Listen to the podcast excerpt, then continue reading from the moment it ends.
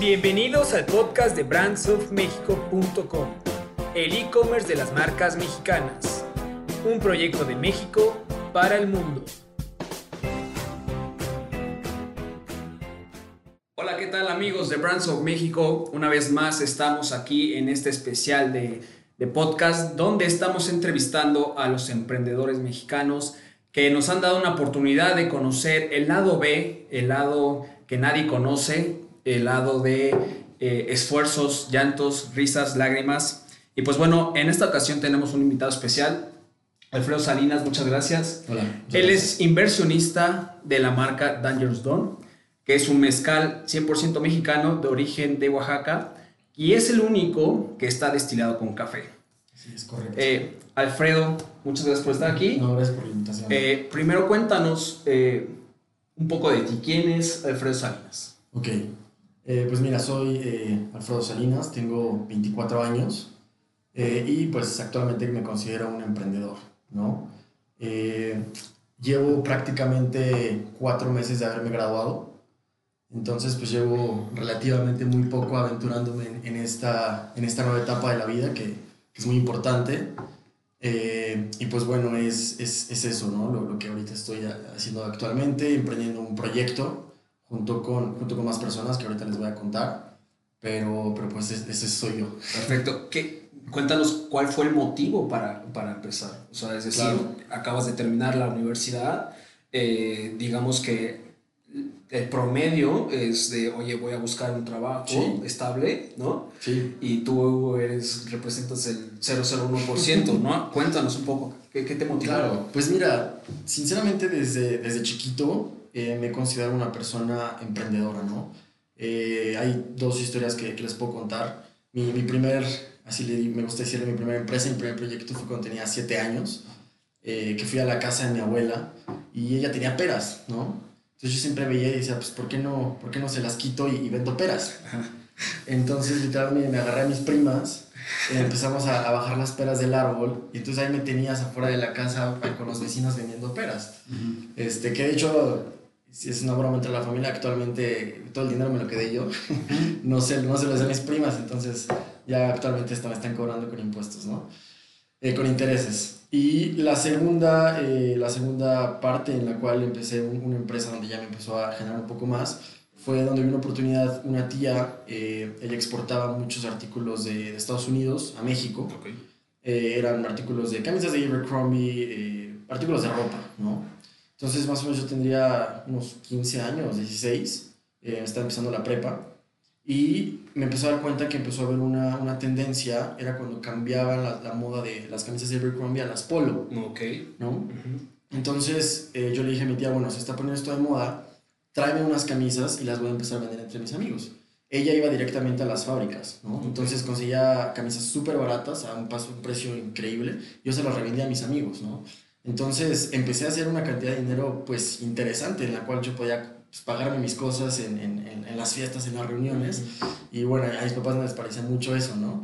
Pero e, eso fue cuando empezó como, como el, el, el chip emprendedor. Uh -huh. De hecho, también hay una pequeña historia ahí que cuando traté de expandir el negocio es donde también te das cuenta que, pues, que hay gente mala en este mundo, ¿no? Ah, claro. Eh, al principio solo se la vendía a mis amigos de la prepa y vendía, no sé, 10 a la semana. Uh -huh. Y yo dije, pues creo que ya puedo empezar a, a vender un poco un, a volúmenes más grandes y que me voy a un bazar, un bazar de lo más verdes. Y yo con un cuate le digo, pues mira, aquí están las camisas, que no sé qué, y me dice, órale, pues déjame la paca completa, ¿no? Que eran como 50. Y dije, órale, pues yo también menso, chiquito, no sabía, se las dejé. Y regreso como al mes a que me pagaran y literal me amenazaron y me dijeron, ya vete de aquí, eres un niño, no te vamos a pagar. Pero tú conocías a esta persona. Pues no, llegué literal así como, hola, ¿cómo estás? Mucho gusto, estas camisas las traigo de Estados Unidos. Ah, perfecto. Y, y no me pagó. Bueno, ¿qué es la experiencia, sí, no? la experiencia. De los 15 años dices, bueno, hay cosas malas en el mundo y tienes que prepararte. Claro, claro. Que ahí también haces diferencia de los valores que uno tiene, ¿no?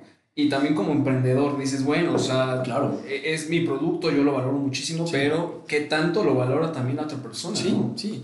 Y bueno, entonces, te digo, ya tuve la, la oportunidad de estar viviendo un poco en el extranjero. Eh, la universidad tuve eh, algunos semestres que los estudié fuera y eh, nunca me he visto, bueno, mucha gente me ha dicho que, que, tienes que trabajar saliendo de la escuela, que tienes que eh, luego, luego, pues formarte en una empresa grande que te dé ciertos valores o cierta, ciertas habilidades. Pero yo creo que esas habilidades también las puedes tomar tú, ¿no? Es por eso que acabando la universidad me, me aventé a, a ser parte de este proyecto y pues actualmente me está yendo creo que bien. Lo, podemos decir que nos está yendo bastante, bastante bien. Entonces creo que a muchos emprendedores que a veces tienen miedo de lo que la gente va a decir o que la familia les va a decir o, oye, ¿sabes qué? Tienes que buscar un trabajo, algo. Creo que es aprender a salir de la zona de confort y aventarte, ¿no? Ahorita, bueno, llevo tres meses fuera, cuatro meses de la escuela.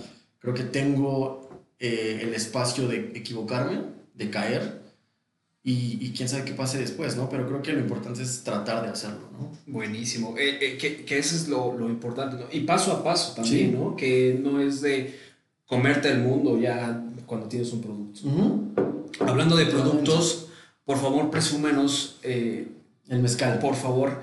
Que aquí, por cierto, lo tenemos para que lo vean. Este, acá lo tenemos. Sí. Vean un poco el diseño. También lo, este, los, los, les sugerimos que nos visiten en la página de brandsonmexico.com para que lo vean eh, más detalladamente en la página. Claro. Pero cuéntanos un poco del diseño, este, por qué, el sí. destilado del café, okay. eh, de dónde salió todo esto. Pues mira, la, la botella, eh, bueno, la marca se llama Danger Zone. Ajá. ¿Por este, qué? Este, este, nombre me lo han preguntado muchísimo. Y fíjate que, que, es una historia bastante, bastante padre de platicar. Eh, bueno, de hecho, mi, mi socia, eh, que ahorita voy a platicar un poco de ella, ella se llama Thea Cumming es una chava que es inglesa. Okay. ¿no? Eh, su papá era un, un, cuate inglés que cuando era, pues cuando tendría creo que unos 25, 26 años, él traficaba puros de Cuba a Miami. Mm. Y por ahí a él le decían el Danger Zone. Okay. Era el Danger Zone. Entonces, bueno, él regresa a Inglaterra, tiene a, a Thea, su hija. Uh -huh. Y, este, y cuando pues empezamos a pensar el nombre, todo eso, salió el nombre, ¿no? Y nos gustó.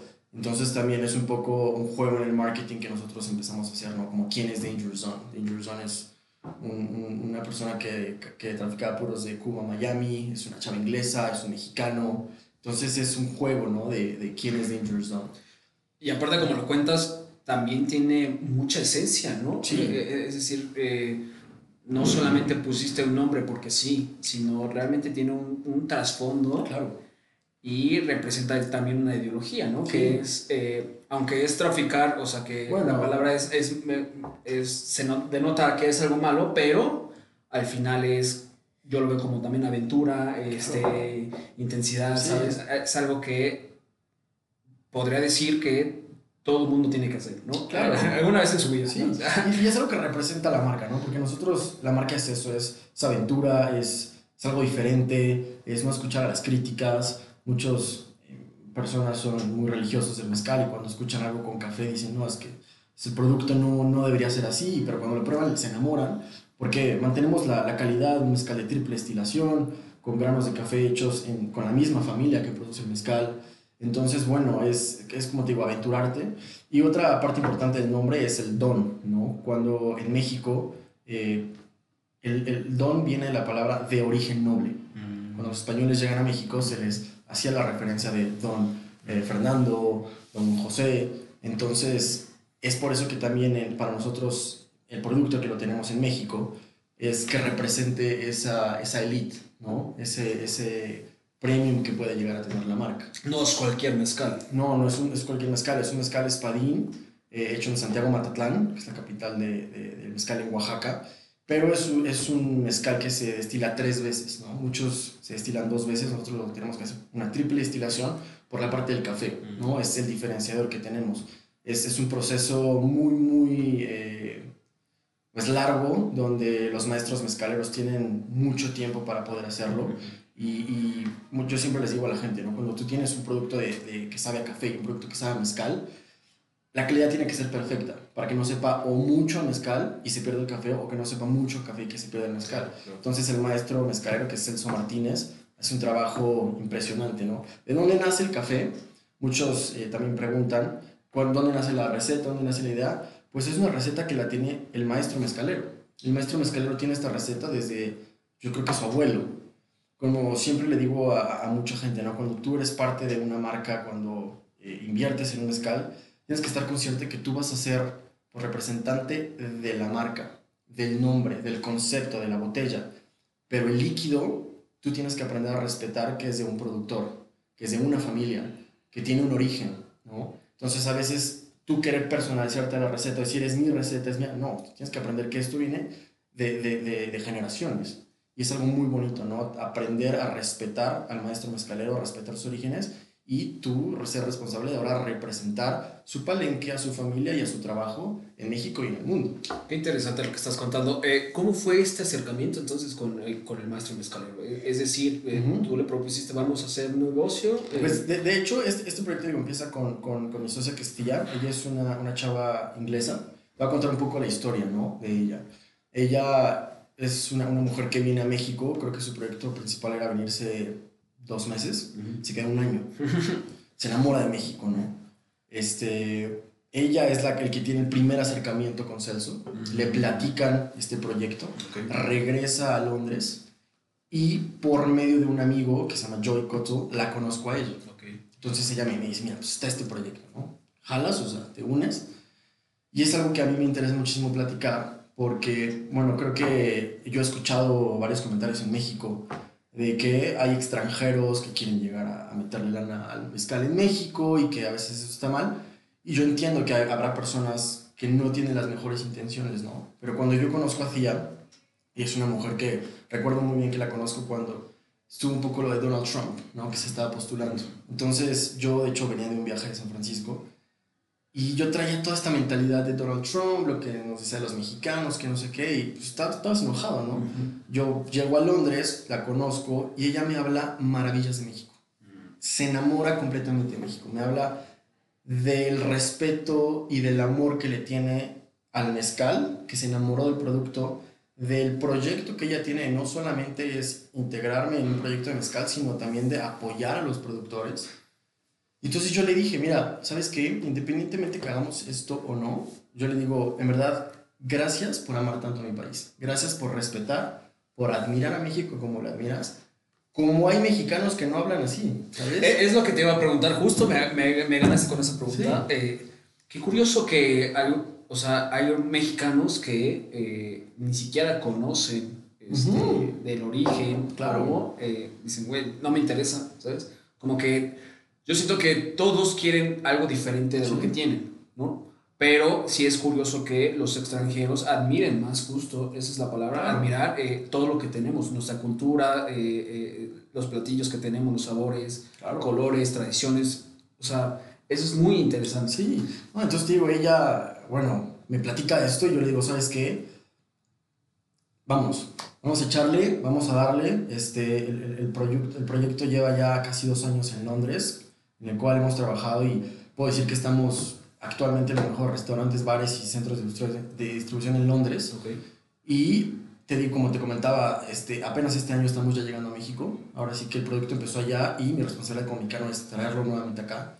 Eh, eh, perdón, ¿cómo lo hacías eh, eh, en esto de la exportación? Te, tenemos, bueno, tenemos una, una, persona que nos ayuda a eso, uh -huh. ¿no? Es una chava que está en Oaxaca. O sea, pero qué curioso que digas que empezaste en Londres. Sí y uno pensaría, bueno, estoy produciendo aquí en Oaxaca, sí. lo más fácil para mí es empezar eh, vendiendo en México. Sí, la verdad es que empieza porque los dos vivíamos allá. Ajá. O sea, yo, yo ah, estuve okay. un tiempo allá, entonces fue como... Pues, Tener más control, ¿no? Sí, Supongo también. Sí, acá en México, bueno, no, no teníamos incluso ni siquiera el conocimiento de, de cómo se hacía esto, ¿no? O sea, era... Bueno, yo te digo, conozco el mezcal de toda mi vida, pero nunca he sido un, un, experto, nunca he sido una persona que, que, que, que, sepa más que mezcal que muchos, ¿no? Claro, claro. Entonces, cuando me platican esto, uh, hay, hay, una frase de, de, un negocio que es, no solamente tienes que saber, no, no, tienes que ser un experto del producto, pero tienes que saber de los procesos. Uh -huh. Entonces,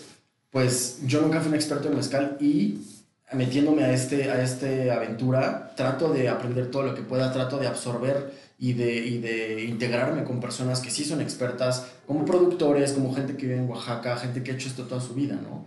Entonces, a veces, nuevamente, a algunos emprendedores que quizás dicen, es que no conozco tanto el mercado, no soy un experto, pero tengo una idea, métete esa idea y vuélvete un experto, ¿no? Que es lo que yo no puedo decir que soy un experto hoy, por, por, por palabra humilde, pero lo trato de hacer todos los días, trato de aprender siempre algo más para eh, mejorar el producto también. Que también dijiste algo muy interesante, que eh, por ejemplo los emprendedores dicen, bueno, yo no sé tanto del tema, pero le voy a meter justo como dices, pero hay, yo creo que hay un factor más que es agregarle eh, tu potencial de lo que tienes. Por ejemplo, si eres bueno vendiendo, explota eso. Si eres bueno en, en digital, explota eso. Si eres bueno liderando, hazlo. ¿sabes?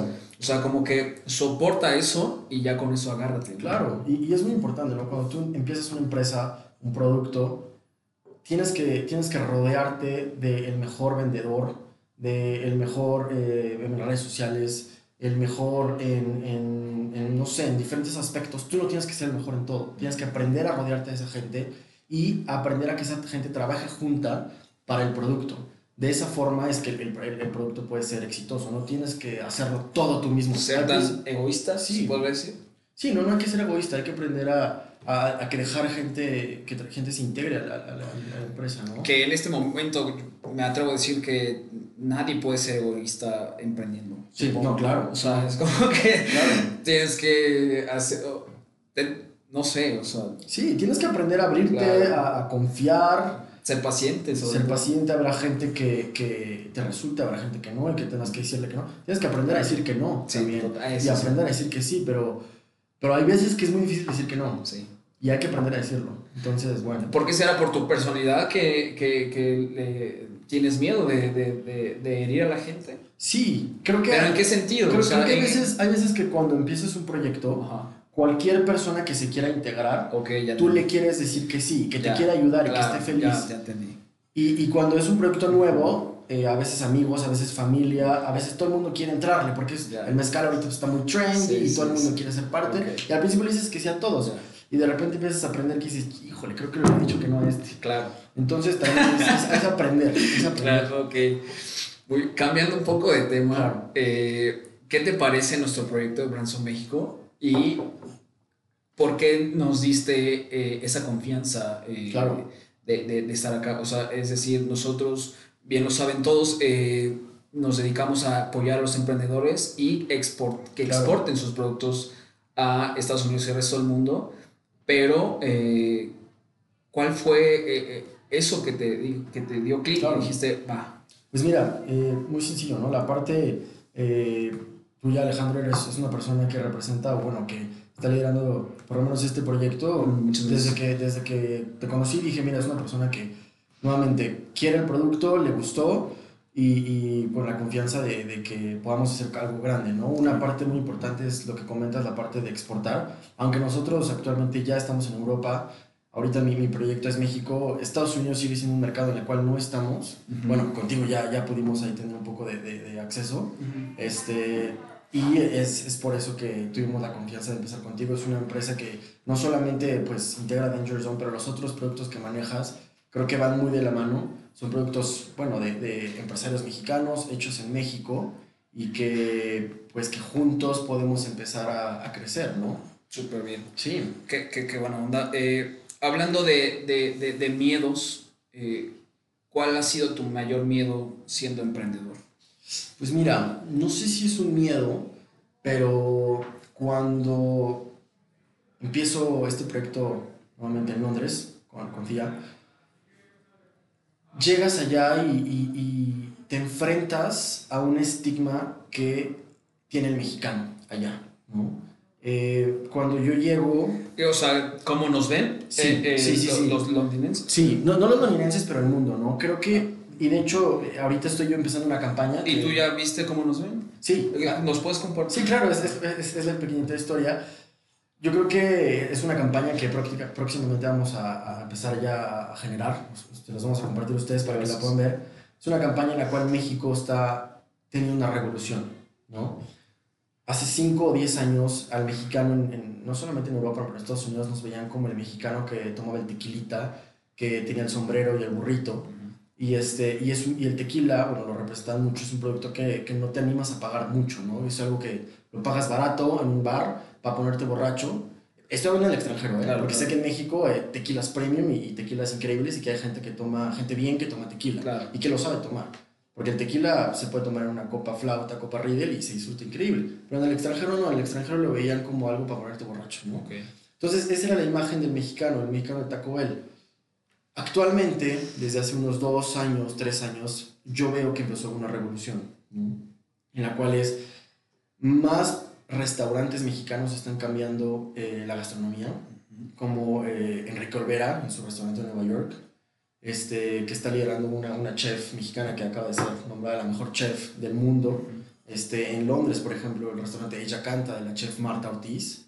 Eh, y que poco a poco la gente está admirando la gastronomía mexicana de una forma diferente. Están viendo que el producto está cambiando, que sí tenemos las capacidades de poner un, un restaurante con estrellas Michelin, eh, un, un, restaurante con gastronomía altísima, ¿no? Entonces, este cambio lo está liderando también el mezcal. Mm. El mezcal allá yo lo estoy tratando de promover como un producto premium que debes de, disfrutar en una comida como un aperitivo, un, digestivo, y que no tiene que ser algo que, que te tomes de shot, ¿no? Un, poco regresando al tema de... Que sea de fiesta. Sí, de, los miedos, ¿no? Cuando llegas allá, ¿qué se, tratas de presentarle a un chef o alguien que no conoce el mezcal? Te dicen, ah, es como un tequila. Es, es, es, es, algo de como el tequila, ¿no? Entonces es entrarte en, no solamente es vender un mezcal allá, sino es explicar toda la transformación que viene atrás del mezcal, que es un producto eh, artesanal, que lleva, que no es industrial como actualmente es el tequila, que es un producto que lleva años en poder producir, es un producto que se hace en, en palenques hechos eh, de madera, con caballos, jalando eh, máquinas para poder extraer los jugos de la piña de agave. Entonces es, es, es explicarle a esa gente y, y, no es un miedo, pero sí es un reto. Claro. Y sobre todo a otra cultura que tal vez le expliques y no tengan idea de lo que estás hablando. Sí, sí. Y aparte en otro idioma. Claro. no, claro. O sea, lo tuyo es tres veces más complejo que, que, alguien que venda acá. Sí, y que llegas y, y, y, que, y que te dicen, no, no, no me gusta porque piensan o sea, le presenté a una persona y me dice, es que no, no me gusta tequila. Le estaba haciendo una presentación a, cinco personas y me dicen, no, no me gusta el tequila porque nadie me puso una borrachera y que malísimo. dije, por favor, pruébalo. Dije, esto no es un tequila. Esto es un mezcal destilado con café que te lo tienes que saborear, lo tienes que disfrutar, eh, como, si fuera, como si fuera casi un whisky, ¿no? Yo se lo serví a las cinco personas, empecé a dar la presentación. Al final de la presentación, los cuatro de ellos le dejaron un chorrito y la persona que no quería se lo había acabado todo y al final hasta me dijo si le podía regalar la botella. Ah, mira. Entonces, hay que, hay que, no solamente, es un reto de, de no solamente que, que, se atrevan a probarlo y que entiendan el cambio de, de, la diferencia entre un tequila y un mezcal. ¿Qué tan complejo es ahorita que dices eh, presencia de marca? No quería decir eso, pero mm, eh, claro. Eh, es decir, tú sabes cuánto vale tu, tu producto, la calidad que tiene. Claro pero, ¿cómo haces eh, para que las personas entiendan justo eso? Que, me estás contando, ¿no? Que es, es, es, es, es, un tira y afloje, pero... Pues... Eh, ¿sabes? Perdón, perdón. No, no, Creo que una de las cosas que nosotros nos estamos enfocando muchísimo es un crecimiento orgánico de voz a voz. Que es el, más, es el mejor, ¿eh? Sí, y nos estamos enfocando en un crecimiento de activaciones de marca en restaurantes y bares, ¿no? Okay. Entonces, eh, la presencia de marca que nosotros tratamos de hacer es hacer colaboraciones con chefs, con barmans, con embajadores de marca allá, que llevan el producto a los clientes directamente a que lo prueben, ¿no? No solamente, sí, sí, sí tenemos un, equipo de marketing y lo que sea, pero nuestra presencia en marca eh, tratamos de hacer que crezca de forma orgánica, 100%. Buenísimo. Eh, ¿Nos puedes contar qué es lo mejor de ser emprendedor? Y otra, ¿a qué has renunciado para tener lo que hoy tienes? Claro, claro.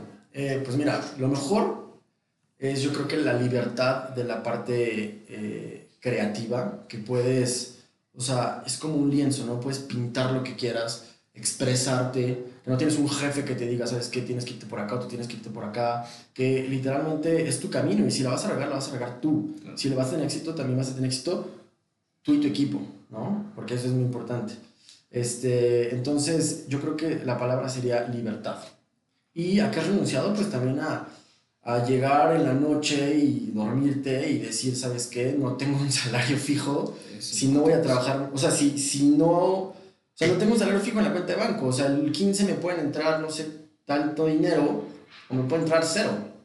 Y si tuviera yo un empleo, pues siempre tienes el, el, el soporte de, de, un, ajá, un flujo constante. Entonces, pues es eso, ¿no? Renunciar a lo mejor a una, a una zona de confort, que yo siempre he dicho, si quieres ser emprendedor, tienes que aprender a salirte de esa zona de confort. Y aparte estás muy joven. Sí, 24 años. Que, que o sea, viendo tu personalidad, cómo hablas, cómo te expresas, eh, eh, o sea, tu mentalidad está 10 años más. O sea, Gracias. Y, y eso yo creo que también es, es, es, es algo benéfico para ti. Claro. O sea, si fueras alguien, otra mentalidad, o, o- cambiaría completamente la fórmula, yo creo. Puede ser, sí, Entonces, claro. fe- fe- felicidades por eso, enhorabuena. Gracias. Por último, me gustaría saber qué tanto crees que has tenido tu suerte contra eh, todo el esfuerzo que tú has hecho. Ok. O sea, es decir, tú te consideras una persona afortunada de conocer a esta niña que me estás contando, Sí. eh, de, que, de que te hagan abrir los ojos de alguna manera, decir, oye, o sea, México realmente vale la pena representarlo con un mezcal, este es el proyecto, vaya. ¿Qué Claro. tanto te sientes afortunado en, en, en, en todo el proceso y la historia que nos has contado? Claro. de- de- No, pues mira, eh, yo creo que esa es la palabra, afortunado. A veces creo que Dios te manda y te pone en el camino eh, que Él quiere y es tu decisión luchar por tus sueños, luchar por tus metas o no. Hay una palabra, bueno, mencionas suerte. A mí no me gusta esa palabra, ¿no? Hay, eh, bueno, el Canelo, el boxeador, hay una frase que tiene que dice que la suerte es para los mediocres. Creo que es muy literal, pero a mí me gusta tomarla, ¿no? Sí hay gente que, que tiene suerte, pero creo que para el éxito hay, hay una X, ¿no? Que es oportunidad y estar preparado. Si tú tienes la oportunidad y estás preparado, no vas a lograrlo. Y también puedes estar preparado y, y si no está la oportunidad, Claro, no pasa. Entonces, para mí es, yo no, no me gusta la palabra suerte, pero sí es, yo creo que afortunado y, y, y estar preparado. Tienes que estar preparado para poder tener el éxito cuando se presente la oportunidad. Alfredo, qué gusto, qué, qué bonita plática, qué, qué- Gracias. este, muchas Muchas gracias, gracias. Por, por, por llenarnos este, de ideas, de contarnos un poco de tu producto, la historia detrás de fondo, Claro. que nos hayas abierto un poco eso, también te lo Sí. agradecemos. Y espero que este proyecto este, sea útil para los, eh, los jóvenes, sobre todo como tú, de, de tu edad, que eh, quieren tener un- un- una empresa, un proyecto, quieren iniciar algo, pero tienen este miedo, ¿no? Claro. De, de- de- de- no tener la el capital o la creatividad o que les falta algo. Sí, siempre hay un pero, ¿no? Claro, Entonces, este, nada es imposible como tú dices, pero claro. hay que chingarle. Sí, así a darle. Claro. Buenísimo. Hay, hay, me gustaría hacer un, un agradecimiento a César Ramos y a José Alfredo Salinas Hernández, que ¿Qué- son, ¿Quiénes son? Es un, amigo de- y mi papá, Va, perfecto. que son las dos personas que pues han creído en este proyecto Ok. y que me han apoyado, ¿no? Entonces quiero hacer un- una mención especial para ellos porque ellos son los que han confiado y han, este, nos han dado mucho para que esto pueda ser real. Adelante, pues ahí está, un saludo para ellos y eh, por parte de Brands of México, el equipo, te regalamos un pin que Gracias. este, es un logotipo de nosotros que representa eh, el apoyo que nosotros eh, brindamos a los emprendedores Ok. para que tengas, eh, para que te vayas con esa idea de que no estás solo, que el mexicano tiene que apoyar al mexicano Claro. y eh, espero que, que lo portes con mucho orgullo y que cuando lo veas, eh, este, que te inspire, ¿no? Eh, que, Claro. que no, que no dejes la toalla abajo. Entonces, eh, eso es algo... Listo. este, ahí está. Muchas gracias. No, a ti. Gracias, Gracias, gracias, a ustedes. Y recuerden que vamos a tener otro podcast el día lunes con Macho Alfa, un producto 100% mexicano igual, de, eh, que vende productos para la belleza del hombre. Entonces, no se lo pierdan, vamos a estar ahí en contacto. Y esto es todo.